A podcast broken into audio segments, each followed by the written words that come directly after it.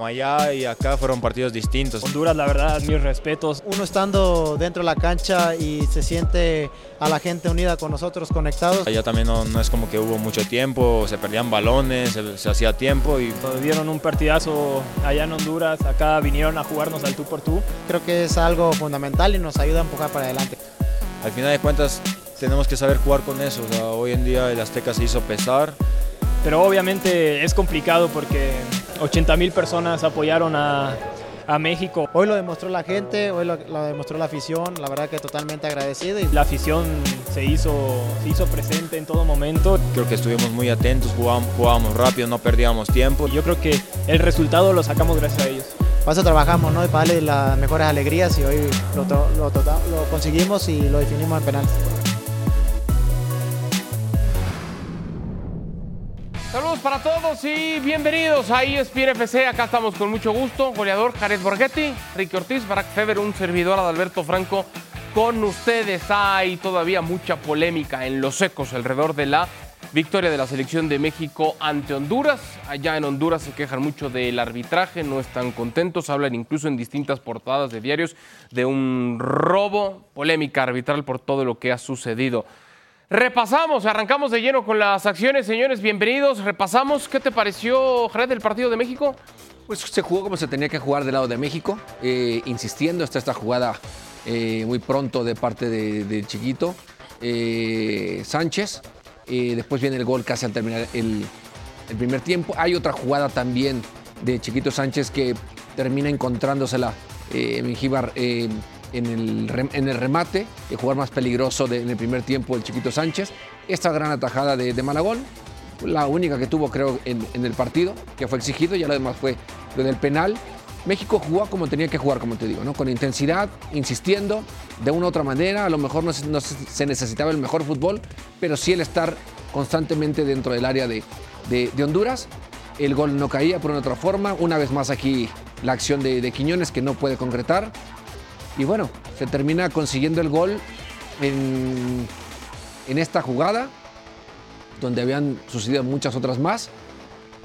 Y aquí la cosa va de, de lo de el tiempo, ¿no? El tiempo que había agregado, ahí dice más nueve. Eh, antes de los nueve, el árbitro ya había volteado hacia con el cuarto árbitro y le había dicho que iba a dar dos más, ¿no? Por el tiempo que, eh, de atención que sufrió el portero cuando fue el tiempo agregado de los nueve minutos, ¿no? Barack, fuerte abrazo. A ver, casi 10 minutos del segundo tiempo, la pelota no está en movimiento, es decir, no hay juego durante 9 minutos con 55 segundos. 10 minutos. Y el árbitro compensa con 9. Y dentro de esos 9 minutos Hay un cambio de parte hay de... un cambio. un cambio en dos ocasiones el portero está lesionado. entró las, entró las asistencias. Es decir, Barack, no sé si coincides, al margen de la polémica. Justificar, pero simplemente decir las cosas, Correcto. ¿no? ¿Coincides con esa lectura, Barack? ¿Es justificado el tiempo que agrega el árbitro? Tendría dudas, tendría dudas en el segundo tiempo. Em, a ver, en el primer tiempo se agregan seis minutos porque se pierde mucho tiempo en el primer tiempo. Y creo que todos cuando se agregaron seis minutos pensamos que era lo correcto. En el segundo tiempo se pierde mucho tiempo. No sé si más que en el primero, tengo dudas. Eh, yo creo que seis minutos habría estado bien. Se puede entender que los cambios, ¿no? Eh, a diferencia del primer tiempo, habría que agregarle más sí me parece, es decir, cua- cuando vi nueve minutos me pareció excesivo. Es decir, seis o siete yo creo que habría sido lo correcto. Después agregar dos más sobre los nueve minutos eh, me parece natural, porque se perdió mucho tiempo en esos nueve minutos agregados. Eh, lo del portero que, que no hemos analizado, porque no hay mucho que analizar, pues es aplicar la, la regla y, y ya está, por doloroso que sea parar dos penales y, y que te tiren un tercero. Pero dentro de todo lo que se puede quejar Honduras, honestamente yo solo podría compartir o entender el que sí se agrega a priori mucho tiempo el segundo tiempo, entendiendo que sí, que tiempo efectivo, seguramente se perdieron 10 minutos, pero que rara vez se, se aplica eso a rajatabla a la hora de compensar. Bueno, del lado también de la otra eliminatoria de entre Canadá y Jamaica, y se agregaron inicio desde 12. 12. Sí, correcto. Ricky, en Honduras distintos, lo decíamos, distintos diarios, distintas portadas hablan de un robo. ¿Qué opinas? ¿Te parece? Eh, hola, un abrazo a los tres. No, eh, entiendo el enojo eh, de los hondureños, justificado desde el punto de vista de que son hinchas y no pueden creer que el equipo haya caído de la forma que cayó. el tiempo agregado es el tiempo agregado. Cuando, son, cuando me decís 9 minutos 55 y le podés sacar dos minutos de algo de tiempo que pierde el arquero de un equipo que está clasificando, le podés dar uno o dos minutos porque es normal, eh, porque tiene tiempo para tener la pelota y deshacerse de ella. No podés ser puntual y decir, desde que la agarra hasta que la larga, 55 segundos. Tiene 10, 15 segundos en cada posesión. Lo que pasa es que al final del día el enojo para mí de Honduras es que México fue mucho mejor y que Honduras tenía que o aguantar o hacer un gol y no hizo ninguna de las dos. Y al final México patea 20 veces al arco, 16 entre los tres palos. Se perdieron una cantidad increíble de goles. Em, México lo buscó todo el partido, jugó con mucha autoridad, se defendió muy bien Honduras, dejó todo en cada pelota también, pero no le alcanzó. Hay dos factores. Eh, Malagón, el arquero, sacó una pelota que para mí es una de las mejores atajadas del año, el cabezazo a Lozano. Eso es una de, las gran, eh, una de las grandes partes por qué clasifica México. Y ayer ya estoy convencido de que el mejor jugador de la CONCACAF para mí es Edson Álvarez. El partido que jugó ayer, lo que empujó, el gol merecido, eh, es líder, eh, es impresionante el despliegue que tuvo. Es más, me lo imaginé a Mourinho en Roma mirando ese partido con un babero puesto, no ve un jugador como, como Edson Álvarez. Impresionante. Eh, nada, Honduras se quedó corto, México, como dice Jared, hizo lo que tenía que hacer, eh, le impuso mucha pasión, eh, muchas ganas y al final se queda con la victoria. Nada más. yo estoy más con los tres penales ejecutados que el tiempo agregado. ¿Qué quieren que les diga? Hacía mil años que no veía eso que un jugador patee tres penales. Yo. Seguidos. Que los pateé yo. en Copa Confederaciones en Alemania. Confederaciones. sí. Sí, bueno, yo también sumarle unas cosas, ¿no? Y, creo que eh, entiendes el enojo, como dicen, ¿no? De, mis compañeros de, de, Honduras, ¿no? Por la forma en cómo se saca, cómo le sacan el partido. Y más, y, y también hay una cosa, hay que decirle las cosas como son. Criticamos a México y hablamos fuerte de la forma en cómo encaró el partido en Honduras de cómo los jugadores realmente eh, se confiaron, eh, entregaron el partido, donde Honduras jugó muy bien, los hizo ver mal, y criticamos a la selección de México, porque realmente no jugó nada, tanto en la forma en cómo jugó, como el planteamiento también del técnico. Yo creo que son de las cosas que también la afición de Honduras se tendría que plantear, ¿no? Con el técnico Rueda decir, a ver, ¿cómo fuiste a plantear el partido? Si ya viste que en casa le podíamos hacer daño. Misma fórmula, ¿no? Repitamos. Y durante el partido tuviste dos acciones de gol en contragolpes y luego una del cabezazo. ¿Te diste cuenta que le puedes hacer daño? Lozano tuvo el cabezazo, desapareció. Palma, su mejor jugador, desapareció. Eso es lo que realmente entonces deberían de decir. ¿Qué pasó con nuestros jugadores que fueron al Azteca y desaparecieron? Cierto. ¿No? Más allá de estar diciendo, fue culpa del árbitro, fue culpa de... No, fue culpa de tus jugadores que tuvieron las acciones de gol y no las anotaron. Si las anotan, tan siquiera una, las cosas obviamente se vuelven todavía muchísimo más complicadas para México. Vamos a escuchar reacciones de la delegación hondureña luego de la dolorosa derrota que sufrieron la noche de anoche en el Estadio Azteca.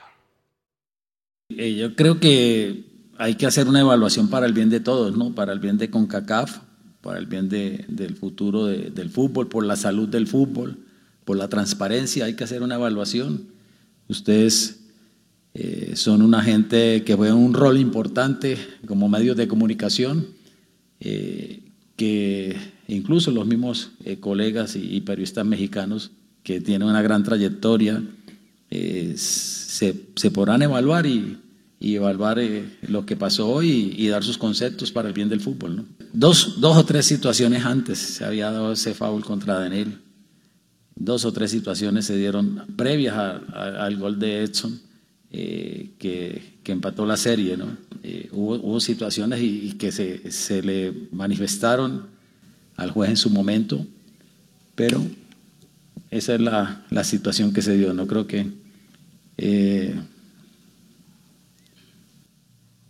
no hay nada que hacer. No hay nada que hacer. Como yo le digo, yo estoy claro que es un partido apretado, es un partido donde se, pierde tiempo, se ven mundiales, se ven todos lados y el árbitro tiene todo su derecho de agregar. Él agrega nueve, se juegan 13. O sea, eso no, es, eso no es normal, eso no se ve. Y al que me diga que es normal, no es cierto. En el mundial se daban 8 minutos, al minuto 8 pitaba. Aquí hoy jugamos 13 y si no hubiera caído al 13 hubiéramos jugado 16. Entonces, esa es la molestia. Después vamos a penales, repite dos penales. Hay un penal que a nosotros nos queda duda que el portero de México se adelanta. Ese ni siquiera la televisión lo repite. Entonces, ¿por qué? Si usted le pregunta a un mexicano, como un compañero suyo me decía, hey, pero los hondureños se tiraron. Está bien, es la opinión de él.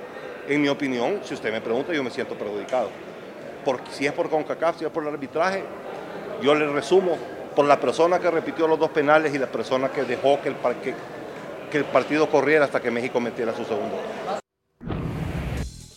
Bueno, algunas de las reacciones que se dieron todavía en la calentura del No sé, momento. no sé a qué situaciones se refiere el técnico, ¿eh? Sí, sí, sí. Porque para mí el técnico ni marcó un fuera lugar que no era, eh, no se le fue algún penal a Ni un favor penal de Honduras, inventado, ni no nada, sí. expulsó a algún jugador, no, no tendría que haber expulsado a un jugador mexicano en alguna No, jugada, no. no, o sea, no entiendo dónde dice que se le manifestaron al, árbitro de, las- de esas situaciones. Incluso si nos vamos en los tiros de esquina a, a César Montes, lo Ojalá. marcaba un chavo que medía 30 centímetros menos y en todas lo abrazaba, lo agarraba. Sí, sí, sí. A ver, el- Entonces, A ver, Barak, yo, yo- yo lo decía esta tarde en Fútbol Picante y tengo esta sensación. Honduras tiene motivos, pero no razones como para poder decir que esto fue un robo. Y cuando hablo de motivos, por lo mismo que ocurre a lo largo del mismo partido, pero porque también México, el peso que tiene en la zona, el interés comercial que las grandes selecciones, llámese México, Estados Unidos, estén en una Copa América. Insisto, pueden llegar a tener algunos motivos, pero no hay razones. Y vamos al análisis estricto de las decisiones arbitrales, en realidad el trabajo del, del, del árbitro, es muy bueno anoche, ¿no? Con todas las decisiones polémicas, en realidad bien repetidos los penales, Malagón no- se adelanta en el que ataja porque tiene el pie sobre la línea. Entonces, insisto, motivos más no razones. ¿Qué opinas? Sí, eh, creo que estoy de acuerdo. eh, Prende la luz un lo- poquito lo que ahí a tu- Jared es importante también. que eh, veas un poquito con luz, por favor, ¿no? Un- Duele. ¿Cómo? Se ves muy oscuro. Eh, Sigue, sigue, Está en sigue. una para No, bueno, este, ya, ya te dedicas a iluminación ahora, ¿no? Este, delantero, comentarista y además de iluminación. Mi- Mis respetos, Jared. Este, y fallador de penales antes del Chino Silva también. Este, No, no, bueno, Chino. estoy de acuerdo contigo, estoy de acuerdo contigo, Jared. No, eh, no, no, no. La, la- la autocrítica de Honduras es lo, lo- lo primero que les va a hacer eh, salir de la crisis en la que se encuentran, porque de nada les sirvió al final ganar el partido de ida cuando de todas formas quedan eliminados. ¿no? Eh, creo que, que parte de, de eso, de, de un partido que si obviamos el arbitraje, que, que estoy de acuerdo contigo, Adal, no, no se puede obviar porque hay intereses y porque está claro que en todos lados hay equipos o selecciones que interesa más que pasen, ¿no? O que sobrevivan o que salgan campeones. Y lo vemos todas las semanas en la Premier League y en la Liga Española. Y lo vemos a nivel de selecciones aquí y en todos los continentes. Y a México dentro de CONCACAF le toca ese rol. Porque además económicamente una cosa es la, el Final Four de la, eh, de la Nations League con México y otra cosa muy distinta sin México. Y una cosa es la Copa América en Estados Unidos. En Sudamérica no tanto, pero en Estados Unidos con México es una cosa totalmente distinta a la hora de vender que una Copa América, aún teniendo a Uruguay, a Brasil y Argentina, pero que no tenga a México. Entonces, sí, eh, entiendo que, que, que, que haya razones para la sospecha, pero si obviamos todo lo, el tema de, de, agregar el tiempo y de los penales y, y más, Honduras debió gole salir goleado de este partido, honestamente. La, la cantidad de goles que, que, se pudo comer y que México no pudo concretar. Eh, Reinaldo Rueda, cuando habla después del partido de ida, se refiere a la ventaja de una forma muy curiosa. Él utiliza el término, nos llevamos un ahorro. Nos llevamos un ahorro al Estadio Azteca y trataremos de mantenerlo. México le hizo mucho precio para que ese ahorro le siguiera alcanzando al minuto 99. Luego la polémica que quieras y, ya podemos seguir hablando de este tema. Lo cierto, lo que es indebatible, es que al minuto 99 era un milagro que Honduras solo le hubiera metido un gol de tiro libre, ¿no? Eh, y cayó ese gol de Edson Álvarez por fin. Y sí, quizás en un tiempo en donde eh, los hondureños piensan que, que, no debió caer, yo también puedo pensar que, que se agregó demasiado tiempo. Lo que no se puede discutir es que Honduras se vio comer cinco o seis goles. Y que si quieres pudo haber metido uno o dos también. No, no digamos que el partido era de 6-0, pero era de 5-1 o era de 6-2. Eso hubiera sido un marcador normal para lo que se vio en el partido. Sí, sí. Adal. Sí, Ricky. Hay tres cosas que quiero decir. Y Jared, en la primera, que ha estado ahí, me tiene que dar la razón sí o sí. Cuando Rueda habla, y, o hablan los hondureños, después de haber perdido una eliminatoria donde ganaron de local, donde generaron una ilusión increíble al pueblo hondureño, y pierden como pierden, es muy común que el técnico, directivo, le echen la culpa al árbitro, porque en vez de volver como villanos, regresan como héroes a su país. Se les saca un montón de presión encima. Pero esa es una de las tácticas más viejas que existe en el fútbol. Eh, agarrarte de una cosa que cobró el árbitro, enojarte, hacerte expulsar como técnico o no, Jared, claro. para que no se te venga el mundo encima. Eso es una parte muy importante de esto que hay que tener en cuenta. Número dos, ya que el señor Adal Franco está tan filosófico ahí con sus comentarios, que es muy típico de la generación de, de, él, de Barack, les encanta. yo, lo voy a comparar con el boxeo de los pesos pesados. No, no mucho más. No, no mucho. Yo lo voy a comparar con un, una pelea de boxeo de pesos pesados por el campeonato mundial. Históricamente, si lo no noqueas, no te dan el título. Cuando vos te enfrentás a los grandes, a los gigantes de la CONCACAF, de la CONMEBOL, de la UEFA, Barack lo decía, los Real Madrid, los Manchester United, si no nos noqueás, no les ganás. Pero eso es algo que, que siempre existió. Claro que todos quieren a los mejores en los eventos grandes. Los tenés que noquear eh, y, y, no se da. Lo único que estoy de acuerdo también con el vicepresidente, de, el dirigente de Honduras, y que se agregó nueve minutos, ¿para qué agregó tres o cuatro más? Es mucho. A mí me perdonan. O sea, no puedes jugar casi 15 minutos extra. Pero si de esos nueve eh, agregados, Ricky, no se juegan porque varios, varios tiempos hay un cambio, hay en dos ocasiones el portero está tirado en el suelo. Está bien, pero ya agregó nueve. compensación, Esto es fútbol, Adal. Esto es fútbol, Adal. Esto pasa. Ponete del otro lado. No, es cierto, es cierto. Ponete del lado que eh, Honduras, este, o sea, hay que ser justo acá. Es mucho 14 minutos extra. No, en eso estoy de acuerdo. Porque el arquero la agarró y se tiró. En estoy o sea, paremos un poco. Ahí tiene razón. No se justifica 100%, pero a ver, seamos honestos. Algo de razón tiene. Sí, sí, sí, yo estoy de acuerdo en eso. Yo estoy de acuerdo en ese sentido. Por eso digo, sí hay algunos motivos como para que venga esa pues esa queja, ese sentir. Vamos a escuchar reacciones del técnico de la selección mexicana de fútbol, Jaime Lozano, y ahora platicamos. Hay quienes decían que si no ganaba en la noche de ayer el boleto a Copa América, su continuidad estaba en juego. Por increíble que se escuche, eso decían algunos. Al final, así como en Copa Oro, así como en el juego contra Alemania, bueno, ahora también ha salido avante Jaime Lozano. Lo escuchamos.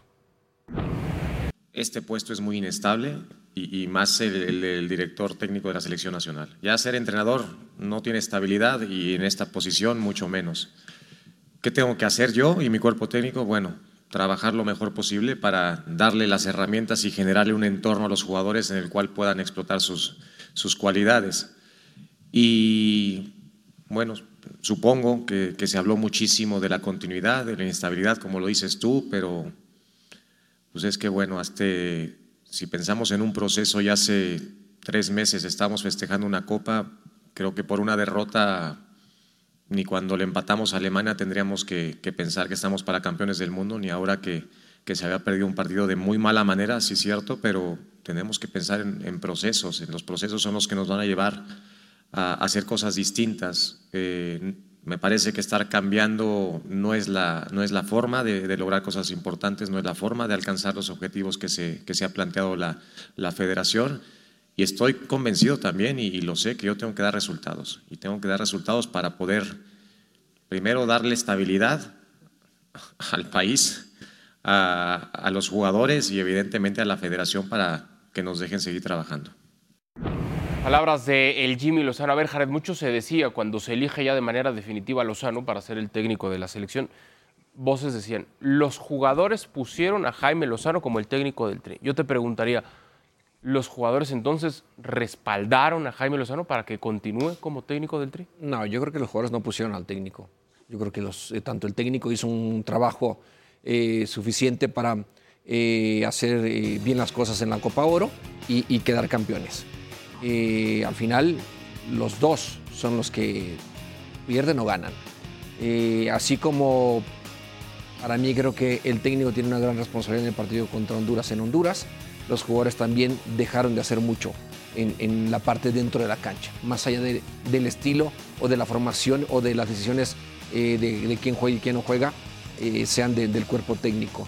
Hoy creo que eh, de mi parte no pasaba por la cabeza que Jaime, que Jaime tendría que salir si es que no avanzaba a la siguiente o a la Copa América en esta instancia, porque todavía queda una más.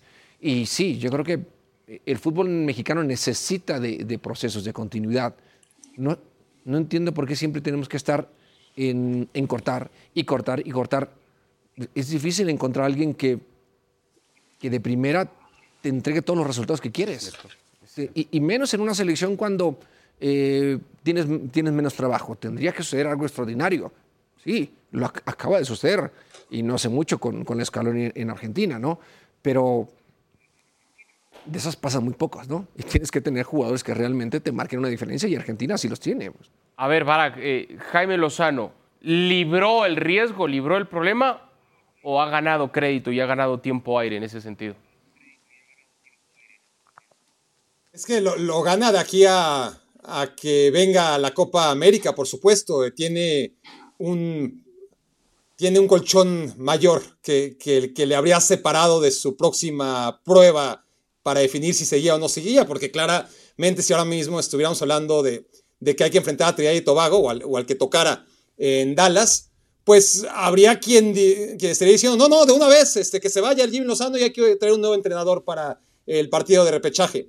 Lo normal aún dentro del contexto mexicano es que Lozano hubiera llegado a ese partido, pero que tuviera fecha de, de continuidad o no ese encuentro, ¿no? El poderse clasificar a la Copa eh, América, independientemente de lo que pase en la Nations League, hay, que ver qué pasa en semifinales y, es tan volátil el fútbol mexicano y la selección mexicana con su inconsistencia tampoco ayuda demasiado, pues no faltarán las voces también, ¿no? Que si México no avanza a la final, si pierde el partido eh, previo, entonces eh, habrá muchas dudas sobre si debe llegar o no a la Copa América. Yo creo y quiero pensar que ahora mismo, tal y como está formada la Federación Mexicana de Fútbol y, la idea que, tiene, Lozano va a llegar a, a la Copa América, eh, como sea. Y que en la Copa América ahí sí habrá que evaluar el proceso, eh, el año de trabajo, eh, el nivel que despliegue la selección en esa Copa América y a partir de ahí tomar una decisión de cara a la Copa del Mundo 2026, porque tampoco podemos decir pase lo que pase en la Copa América, Lozano tiene que seguir. Habrá que ver cómo avanza la selección, cómo juega y, y qué, lo, mismo dice Lozano, ¿no? Eh, ¿Qué soluciones le ofrece a sus jugadores para que con las limitaciones que tienen ahora mismo los futbolistas mexicanos en muchas zonas del campo, pues el equipo pueda lucir y tener una actuación coherente a lo que ha sido México históricamente en, las Copas América. Tampoco se le pide que, la gane, ¿no? Pero que sea una buena selección, una selección competitiva, una selección que avance y sobre todo que tenga una idea de juego y, que sea sobre todo consistente. Eso es lo, que le ha faltado, no al Jimmy Lozano, que, eh, que lleva cuatro meses y, y ha dado unos volantazos increíbles a su selección, sino que en general es el mal endémico de- del fútbol mexicano. Cuando peor crees que anda, saca unas actuaciones increíbles, ¿no? Eh, y al revés. Ricky, ya para cerrar antes de ir a la pausa, la pura lectura de Lozano salvó el puesto con esta victoria. ¿Ya estamos mal desde ahí? Porque entonces no existe como tal ese proceso. Lo que pasa es que en todos los procesos tenés que ver una mejoría permanente siendo el técnico de México. Y, y están siempre tan ilusionados, esperanzados en que el equipo va a dar el salto para competir con las grandes potencias mundiales y no lo están viendo, ese es mi punto de vista. El colchón es hasta el próximo partido con la selección de México. Eh, eh, no debería ser así. No sé si es el técnico ideal, para, para la selección. No, no, no tengo conocimiento suficiente como para, para, para decirlo, pero ganó la Copa Oro y ganó este partido que tenía que ganar. Em, y, yo creo que eso le da crédito hasta el, hasta el próximo eh, eh, partido. El tema es que, em, a ver, Honduras también ha mejorado y por eso le ganó 2 a 0. Hoy no te puedes descuidar con nadie. Y es ahí donde yo creo que a México se le acercaron más los equipos de la CONCACAF de lo que México se ha acercado a la élite mundial, que es lo que todos esperan. Yo creo que esa es la brecha y esa es la distancia que existe hoy. Eh, pero nada, seguir trabajando, la presión es increíble. Es decir, cada vez que pierden un partido, eh, hay que cambiar el técnico. Santi Jiménez hace un gol, titular y tiene que ir al City. Santi Jiménez no hace un gol y tiene que ir al banco y no sirve para nada. Es verdad. Eh, entra Quiñones, un desastre, que no venga más. Entró Quiñones, casi hace un gol, Quiñones tiene que jugar siempre. Así somos. Ochoa juega, no sale, hay que sacarlo. Ochoa no juega, le hace un gol, Ochoa tiene que estar al arco. Eso es cosa que tienen que ver ustedes. No hay proceso. No hay proceso. La, la presión es permanente. Es una triste realidad, pero nos has descrito muy, pero muy bien, Ricky. Hacemos nuestra primera pausa en esta edición de ESPN FC. Cuando regresemos, platicamos lo que ocurrió en el duelo entre Brasil y Argentina. Ya venimos.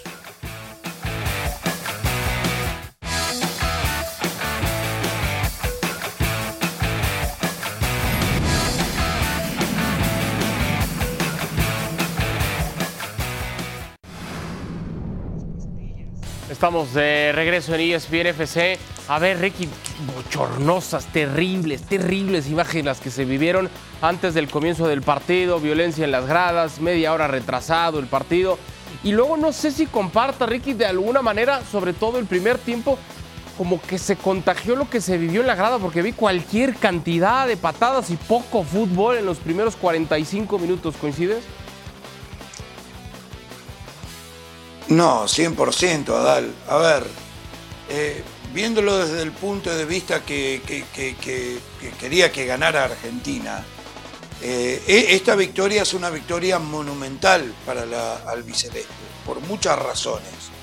Eh, Brasil pegó como hacía mucho tiempo que no veía en el primer, los primeros 45 minutos.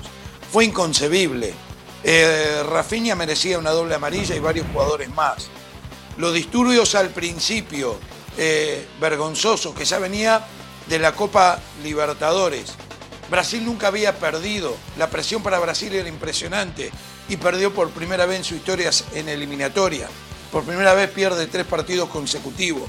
Que pierde con una Argentina que jugó con 10 casi todo el partido porque Messi se desgarró los 10-15 minutos del primer tiempo. De poder aguantar, de poder ganar de esa forma, eh, y quitarle el invicto a, Brasil, te lo digo como, como argentino, es eh, espectacular. Después si Brasil jugó un poco mejor acá, un poco mejor allá, estas son las eliminatorias de la Comebol.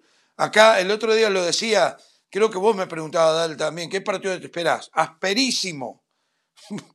Porque los partidos son así entre Argentina y Brasil. La rivalidad es muy fuerte. Eh, y este equipo argentino con Scaloni ha hecho cosas extraordinarias desde que asumió. Es una realidad. Lo está ganando todo y está batiendo récords y está rompiendo récords. Eh, ¿Brasil tuvo sus oportunidades? Sí, pero no es fácil ganar, Jared. No es fácil ganar a Brasil en el Maracaná, porque es la primera vez que sucede. Sí, la verdad que fue un buen encuentro, difícil, disputado. Lo sabemos lo que son estas dos selecciones, lo que representan no solamente en la Comebol, sino a nivel mundial. Eh, y también sabemos lo que esta selección de, Brasil necesita un jugador como Neymar, ¿no? O sea, lo que sea, Neymar le da, otra cara a este, a este Brasil. Pero pasando a, unas declaraciones de, Scaloni, ¿sabes tú a lo que se quería referir? A ver, ¿te parece bien si las escuchamos y lo platicamos? Sí. A ver, ya que lo traes a colación, vamos a escuchar a Scaloni y lo platicamos. Parar la pelota, ponerme a pensar, tengo muchas cosas que pensar eh, en, este, en este tiempo. Eh, estos jugadores me han dado un montón, nos han dado un montón a todo el cuerpo técnico y necesito pensar, necesito pensar mucho eh, qué voy a hacer. Eh, no es un adiós ni, ni otra cosa, pero necesito pensar porque la vara está muy alta y, y está complicado seguir y está complicado seguir ganando y estos chicos lo ponen difícil. Entonces toca pensar este, este tiempo, se lo diré al presidente, se lo diré a los jugadores después, porque esta selección necesita un entrenador eh, eh, que tenga todas las energías posibles y que esté, y que esté bien. No, no, estoy diciendo eso, estoy comentando lo que está pasando. Bueno, dejó helados a todos, no daban crédito y, y trataban de entender lo que, lo que quería decir Scaloni. Vemos en pantalla ahí sus, sus números, los logros, lo que está haciendo, lo que está consiguiendo.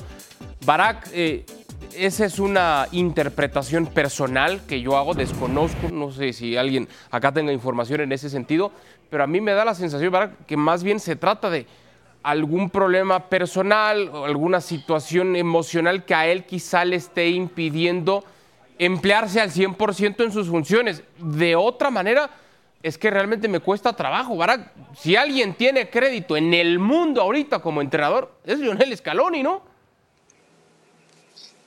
Sí, no, no se entiende más que por todo aquello que no sabemos. Eh, basados en lo que sí sabemos, en la información que tenemos, en lo que podemos percibir desde fuera, no se entiende. Eh, en la conferencia de prensa que, que acabamos de escuchar me llama la atención que dice, se lo diré a los, a los dirigentes y luego a los jugadores. Es decir, es al revés, ¿no? Eh, se lo digo a los jugadores, se lo digo a los dirigentes y luego se lo digo a la prensa. Eh, es muy raro, ¿no? Eh, está claro que Scaloni da un mensaje que quiere dar, prefabricado, y que lo da en un momento completamente inoportuno. Quizás no para él, él sabrá sus razones, pero a mí me hace recordar un poco, cada quien en su contexto, aquellas declaraciones de Cristiano Ronaldo después de ganar su quinta Champions en contra de Liverpool, ahí en la cancha festejando, claro, y diciendo yo me voy. No, El otro día, ver. A Rodrigo Fáez. no, no, a, ver, a mí me lo hizo recordar. Si es nada que ver o no, ya opinarás tú. Déjame hablar.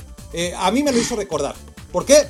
Porque siendo totalmente distintos Cristiano Ronaldo y, y Lionel eh, Scaloni, Cristiano Ronaldo cambió lo que fue una noticia histórica, o lo que debió haber sido una noticia histórica, que el Real Madrid ganaba la decimotercera Champions, y al otro día de lo que se habló Sí. fue de que Cristiano Ronaldo no seguía en el Real Madrid. Y ahora, en lugar de que se hable de la victoria histórica a todas luces de Argentina en Maracaná, de lo que se habla es qué le pasó a Lionel Scaloni y por qué dijo eso. Ricky. Bueno, lo que pasa es que Cristiano lo- lo- Ronaldo lo dijo al final del partido, eh, después de haber ganado la Champions. Esto es un partido de eliminatorias, donde eh, lo que llega de Argentina es que todavía le deben los premios del Mundial al cuerpo técnico y a los jugadores. Eh, hay un, se habla de un tema político que querían que los jugadores se involucraran y no quisieron, que el presidente está ahí en todos lados, que está todo el día con De Paul y con Messi. Y llega un momento en que un técnico, en este caso para mí es Scaloni, que es un caballero, y esto es una opinión nada más, porque es lo que llega de Argentina, y analizando lo que dicen de, de Argentina, lo que se está hablando en este momento, eh, es un técnico que quiere trabajar un poco más tranquilo, tener el control eh, y, que las cosas se hagan bien, nada más. Quizás se están haciendo, quizás no, pero por lo que él dice, eh, definitivamente hay algo que le está molestando. Y, quizás era el momento para llamar más la atención eh, por el bien del grupo, quizás. Eh, yo creo que Cristiano lo hizo por el bien suyo, personal. Eh, y, y- y esa es la única. No es que no estoy de acuerdo con Barack, porque Barack dice que le hace acordar, le hace acordar. ¿Qué sé yo? Yo no, no. Barack eh, es Barack. Y, y yo no estoy en la cabeza de Barack, gracias a Dios. No, pero, es lo que él entendiendo, piensa. entendiendo la distinta personalidad, que, que no hay, o difícilmente vas a encontrar dos eh, perfiles más distintos que el de Cristiano Ronaldo y Scaloni, a lo que me refería Ricky, era eso, a, a que el momento, más allá que Scaloni Momento, tiene sus momento. razones y decidió ese momento, pues el momento opaca un resultado histórico, ¿no? ¿Qué opinas, Jerez? Sí, estoy, estoy con, con Adal también en esa parte, ¿no? Que, que eh, distrae un poquito, ¿no? Pero bueno, independientemente de eso, eh, hay algo que no lo tiene contento. eh, y imagínate entonces para la Federación Argentina que Scaloni le digan, ¿saben qué? Yo me voy. Y si al, al irse va a dar sus razones del por qué me voy. Por todas las situaciones que, que creo, como dice eh, Ricky, no les han cumplido. Entonces, ¿quién queda mal? La Federación Argentina de Fútbol, no Scaloni. Igual, Igual que alegría ganarle a Brasil así, muchachos, ustedes no saben. Ni se imaginan. No, Ganarle a Brasil en el Maracaná, ganándole 1 a 0, quitándole el récord. No, está bien, Ricky, está bien. Yo no digo que no estén felices. Rodrigo- Yo no digo que no estén contentos, pero tienen razón, tienen mucha razón, Barack. Hoy le estamos dedicando más tiempo vos, a las declaraciones de Scaloni que al triunfo, que las maneras, que la forma, que la cancha, que lo que No, ocurrió. vos se lo que- estás dedicando. Es que es así. ¿Cómo Yo no le vamos a dedicar tiempo al técnico campeón del mundo que acaba de poner en duda su continuidad con albiceleste? No hay otra eso. manera. No hay Es que- otra manera. Si se quiere ir, que se vaya. A- a- Ahí está la cosa, ¿no? Que se vaya. Es que ahí está la cosa, ¿no? Ricky habla como un aficionado que dice, sí, le ganamos a Argentina, pa, pa, pa, pa, sí, yo estoy contento, feliz y lo ha fregado, sí. Pero del otro lado está otra persona que dice, a ver, yo estoy haciendo mi trabajo, estoy cumpliendo, y a mí no me están cumpliendo. Pues O sea, como dice Barack, es un discurso prefabricado para meter presión con algo que hay ahí dentro que no le han cumplido. puede ser, puede ser que sí. No hables más de Scaloni. Ya está. No pasa nada. No sé si. Puede no llegar cualquier nada. otro y igual los hace campeones el del invicto mundo, a ¿no? Brasil. ¿Sí? ¿Será? Pues yo creo que es lo que da a entender Ricky, ¿no? Decía No. que se vaya, dices, bueno, pues ¿Cuánto trabajo les costó encontrar a Lionel Scaloni como para que lo dejen ir tan fácil? ¿Así? ¿Que se vaya? No sé, tengo dudas. Pausa y venimos para hablar más del panorama en Conmebol.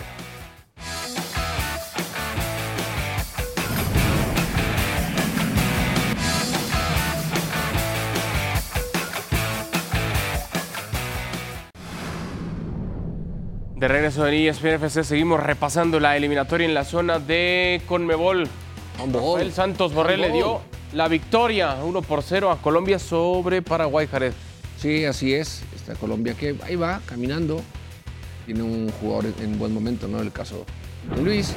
Y aquí aprovechando este verano.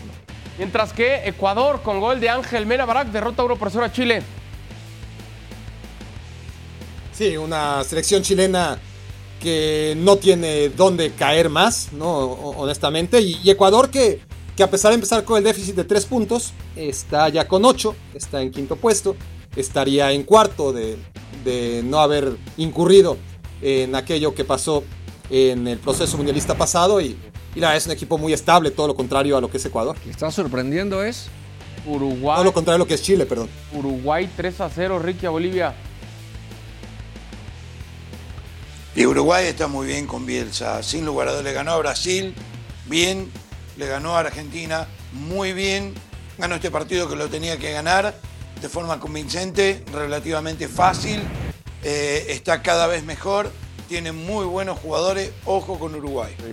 Mientras que Perú empató a uno con Venezuela. Al final ahí que Uruguay- disturbios con los futbolistas y la policía de, de Venezuela ya emitió un comunicado la Federación Venezolana, que también no puede suceder bajo ninguna circunstancia. El de Uruguay es sumarle que consiguen un técnico que prioriza la parte defensiva. Un técnico si que estaba algo- palabrado con México, ¿no? Y si en Digo, algo, y si en algo eh, se destaca Uruguay es la forma en cómo se defiende, ¿no? Y jugar un contragolpe. Es cierto. Entonces, encontrar un técnico que es especialista para trabajar la parte de la intensidad que ya la tiene Uruguay y, y la parte defensiva, ¿no? Eh, sí se hablaba de, de Bielsa para la selección de México. Yo desde mi punto de vista, que se me hace un gran técnico, no. No te gustaba, me acuerdo. Yo para la selección de México no. Sí, me acuerdo, me acuerdo. No era, ¿no? Ahora, Barak, está en el sexto puesto de la eliminatoria de la selección de Brasil.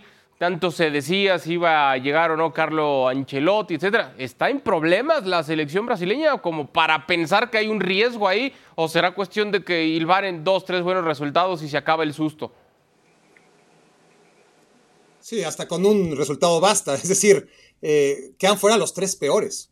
Es decir, eh, por mal que esté Brasil y ya pasando lo peor, es decir, ya jugó contra Uruguay, ya jugó contra Colombia, ya jugó contra Argentina, perdió contra todos, recibió a Venezuela y perdió dos puntos, y aún así está en sexto, no, ni, ni siquiera el repechaje caería. En otro proceso mundialista estaríamos eh, obviamente con otro discurso. Aquí la verdad es que es tan complicado quedar fuera y a mí me parece tan complicado pensar que tal y como está Perú, tal y como está Chile, tal y como está Paraguay, de Bolivia ni hablemos, que aún con esta Brasil, eh, que esas cuatro selecciones sumen más puntos que Brasil es imposible. Honestamente es imposible. Entonces Brasil aún jugando y sacando tan malos resultados está con esa tranquilidad de que acaba entre los seis primeros, catastróficamente un séptimo puesto que nadie piensa, que, que yo no me entre en la cabeza todavía te lleva a un repechaje. Y al repechaje, ¿sabes quién van? Al repechaje va el décimo de África, el noveno de, de Asia, el segundo de Oceanía, o sea, Nueva Zelanda irá directo y después Tuvalu o, o Isla Salomón o al que le toque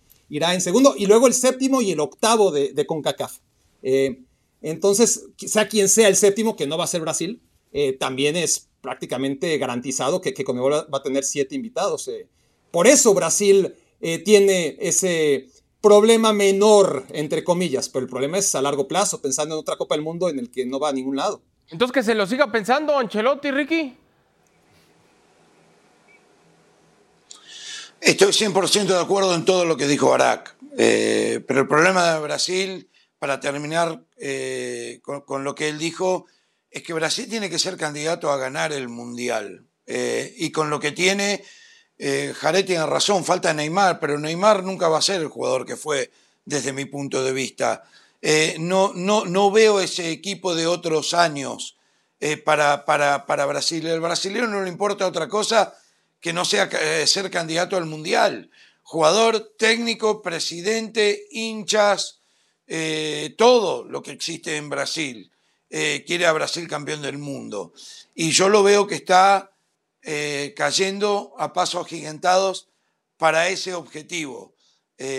Clasificar para clasificar, no tengo dudas, pero ¿cómo, ¿cómo va a llegar?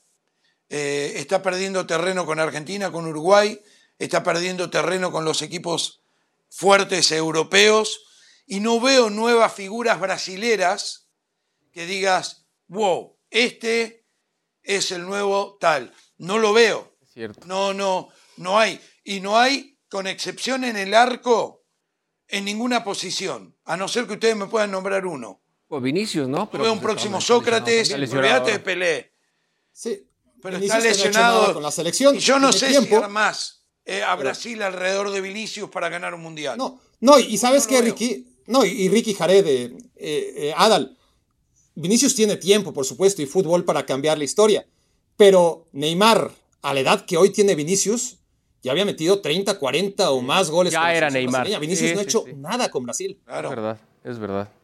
Sí, sí. Sí, y también tiene Romario. Ronaldo y cuánto Neymar. puedes nombrar. Neymar no va a llegar a ser ni tres cuartos del jugador que era antes, ¿no? No, no, no, ya, esa, esa canción ya es pasada. No, ni la mitad. Esa canción ya hay que Quise decir ni la mitad, no me quise arriesgar, pero Y lo de, probable. y lo de Hendrik, que se hablan maravillas de él, pues es muy jovencito, es un adolescente todavía, así que en el corto plazo no se ve como para poder pensar que pueden revertir pronto la situación. Hacemos pausa y hablamos de Reggae Boys. los Reggae Boys.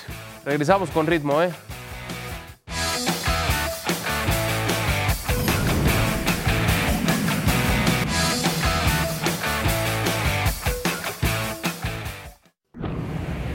De vuelta en ESPN FC para platicar del duelo entre Canadá y Jamaica. Esto, esto Barack, ya no es novedad. Entiendo que hay algunas sorpresas y Jamaica y demás, pero es que desde hace rato vienen trabajando muy bien varios futbolistas que tienen esta selección que juegan en la Premier. Pues sí puede sorprender a algunos, pero merecido lo de Jamaica, ¿no? Sí, pero, pero también lo importante que es un buen entrenador, ¿no? Eh, lo tiene Jamaica, no lo tenía eh, durante mucho tiempo, y lo tenía Canadá, y ahora claramente no lo tiene. Y, no sé si en la Federación Canadiense están conscientes de lo que dejaron ir con John Herman. Claro que mediáticamente la salida de Herman no tiene nada que ver con la de Scaloni, pero cada quien en, en lo suyo, eh, en las dimensiones de sus selecciones, son eh, figuras trascendentales. Y, y John Herman se va de la selección canadiense después de ser un técnico más que histórico que cambió eh, prácticamente lo que era Canadá en el fútbol. Y, y ahora las primeras consecuencias están a la vista muy pronto, ¿no? Con el otro técnico, este equipo llegaba a las finales de la Nations League, llegaba a las finales de la Copa Oro y quedaba líder en las eh, eliminatorias. Y sin él, pues eh, no es tan fácil. Bueno, definidos entonces los cruces. Panamá contra México, Estados Unidos contra Jamaica. De estos cuatro, Jared, la selección que para mí juega un mejor fútbol el es momento la de jugando, Panamá, ¿eh? Panamá está jugando bien, sí. Sí, que se le acaba de enfrentar a México en la final de la Copa Oro. Sí. Que le termina ganando un gol por cero con gol de, de Santi Jiménez, ¿no? Una selección que ha crecido, que me da gusto, porque tiene un buen técnico, porque ha, porque ha sostenido un proceso y creo que los resultados ahí están, ¿no? Como sí lo había hecho también el caso de Canadá y que No sé cuál haya sido la razón de, eh, de que el técnico ya no haya seguido después del, después del Mundial, pero eh, ahí está una vez más, ¿no? Y el caso de Trinidad y Tobago, pues, sabemos lo que perdón, de Jamaica, sabemos lo que significan estos, eh, estos equipos eh, caribeños, ¿no? Que en su momento eran faltos de técnica, después faltos de, de táctica, y poco a poco han ido creciendo, ¿no? En la parte de individual, en la parte de, de trabajo táctico, y, y después un técnico que les tiene paciencia, que, que los enseña, que, que los orienta, y jugadores que juegan en, en segunda división, en tercera división en, en Inglaterra, pues van adquiriendo eh, confianza, mejor fútbol y, y el físico, pues ni se diga, ¿no? El físico es algo que, que tienen que es, que es impresionante, ¿no? La corpulencia y la velocidad es algo que les marca, ¿no? ¿Panamá el mejor de los cuatro finalistas, Ricky? Llegan los cuatro mejores equipos sin lugar a dudas, eh, van a ser partidos sumamente interesantes, estoy de acuerdo, Panamá es el que mejor juega, pero de ahí a ganar es Cierto. De ahí a ganar es otra cosa. Es verdad, serán Hay duelos veces muy que, interesantes. que hay que aprender a ganar. Sí, sí, sí, es cierto. Jugando mal también. Sí. Hay que aprender a ganar. La invitación para que nos acompañe de lunes a viernes a las 4 pm, tiempo de la Ciudad de México, E ESPN FC, por ESPN y por Star Plus.